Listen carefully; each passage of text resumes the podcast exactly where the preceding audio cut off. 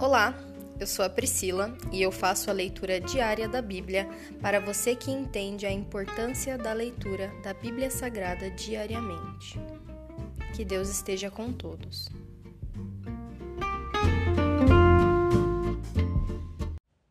Ouça agora o capítulo 5 do livro de Marcos. Jesus exerce autoridade sobre demônios. Assim, chegaram ao outro lado do mar, a região dos Gerasenos.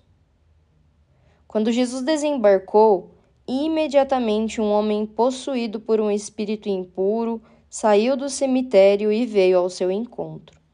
Esse homem morava entre as cavernas usadas como túmulos, e ninguém conseguia detê-lo, nem mesmo concorrentes. Sempre que era acorrentado e algemado, quebrava as algemas dos pulsos e despedaçava as correntes dos pés. Ninguém era forte o suficiente para dominá-lo. Dia e noite vagava entre os túmulos e pelos montes, gritando e cortando-se com pedras. Quando o homem viu Jesus ainda a certa distância, correu ao seu encontro e, e se curvou diante dele. Então soltou um forte grito: Por que vem me importunar, Jesus? Filho do Deus Altíssimo.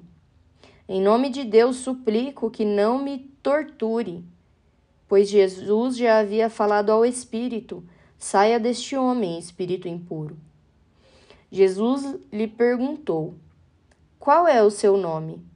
Ele respondeu: Meu nome é Legião, porque há muitos de nós dentro deste homem. E os espíritos impuros suplicaram repetidamente que ele não os enviasse a algum lugar distante. Havia uma grande manada de porcos pastando num monte ali perto. Mande-nos para aqueles porcos, imploraram os espíritos. Deixe que entremos neles. Jesus lhes deu permissão. Os espíritos impuros saíram do homem e entraram nos porcos, e toda a manada cerca de dois mil porcos, se atirou pela encosta íngreme do monte para dentro do mar e se afogou. Os que cuidavam dos porcos fugiram para uma cidade próxima e para seus arredores, espalhando a notícia. O povo correu para ver o que havia ocorrido. Chegaram até onde Jesus estava e viram o homem que tinha sido possuído pela legião de demônios. Estava sentado ali, vestido e em perfeito juízo, e todos tiveram medo. Então os que presenciaram os acontecimentos contaram aos outros o que havia ocorrido com o homem possuído por demônios e com os porcos. A multidão começou a suplicar que Jesus fosse embora da região. Quando Jesus entrava no barco, o homem que tinha sido possuído por demônios implorou para ir com ele. Jesus, porém, não permitiu e disse: Volte para sua casa e para sua família e conte-lhes tudo o que o Senhor fez por você e como ele foi misericordioso. Então o homem partiu e começou a anunciar pela região das dez cidades quanto Jesus havia feito por ele, e todos se admiravam do que ele dizia. Jesus cura em resposta à fé.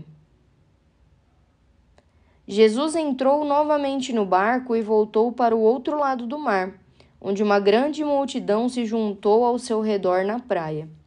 Então chegou um dos líderes da sinagoga local, chamado Jairo. Quando viu Jesus, prostrou-se a seus pés e suplicou repetidas vezes: Minha filhinha está morrendo. Por favor, venha e ponha as mãos sobre ela. Cure-a para que ela viva.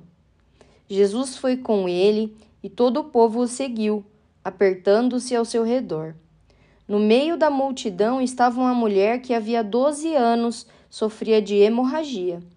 Tinha passado por muitas dificuldades nas mãos de vários médicos e, ao longo dos anos, gastou tudo o que possuía sem melhorar na verdade havia piorado.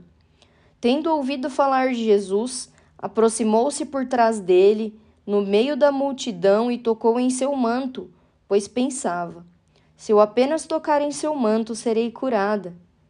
No mesmo instante, a hemorragia parou e ela sentiu em seu corpo que tinha sido curada da enfermidade.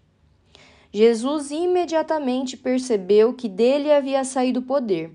Por isso, virou-se para a multidão e perguntou: Quem tocou em meu manto? Seus discípulos disseram: Veja a multidão que o aperta de todos os lados. Como o Senhor ainda pergunta: Quem tocou em mim? Jesus, porém, continuou a olhar ao redor para ver quem havia feito aquilo.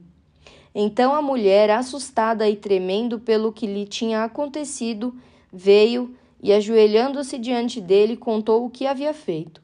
Jesus lhe disse: Filha, sua fé a curou. Vá em paz, seu sofrimento acabou. Enquanto Jesus ainda falava com a mulher, chegaram mensageiros da casa de Jairo, o líder da sinagoga, e lhe disseram: Sua filha morreu. Para que continuar incomodando o mestre? Jesus, porém, ouviu estas palavras e disse a Jairo: não tenha medo, apenas creia. Então Jesus deteve a multidão e não deixou que ninguém o acompanhasse, exceto Pedro, Tiago e João, irmão de Tiago. Quando chegaram à casa do líder da sinagoga, Jesus viu um grande tumulto, com muito choro e lamentação. Então entrou e perguntou: Por que todo esse tumulto e choro? A criança não morreu, está apenas dormindo. A multidão riu de Jesus. Ele, porém, fez todos saírem e levou o pai e a mãe da menina e os três discípulos para o quarto onde ela estava deitada. Segurando-a pela mão, disse-lhe: Talita cume, que quer dizer: Menina, levante-se. A menina, que tinha doze anos, levantou-se de imediato e começou a andar. Todos ficaram muito admirados. Jesus deu ordens claras para que não contassem a ninguém o que havia acontecido e depois mandou que dessem alguma coisa para a menina comer. Se encerra aqui o capítulo 5 do livro de Marcos. Pai, graças nós te damos por todos os milagres feitos, Senhor. Hoje mesmo nas nossas vidas, o teu milagre esteve presente, Senhor.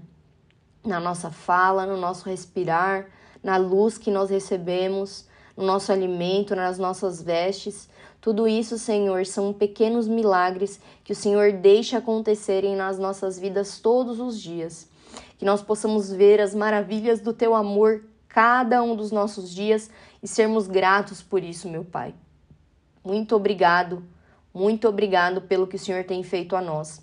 Que nós possamos ser milagres, Senhor, nas tuas mãos. Essa é a nossa oração.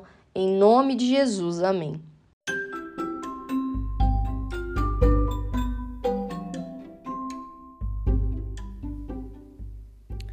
Você acabou de ouvir o Dali Bíblia, o podcast da tua leitura diária da palavra do Senhor.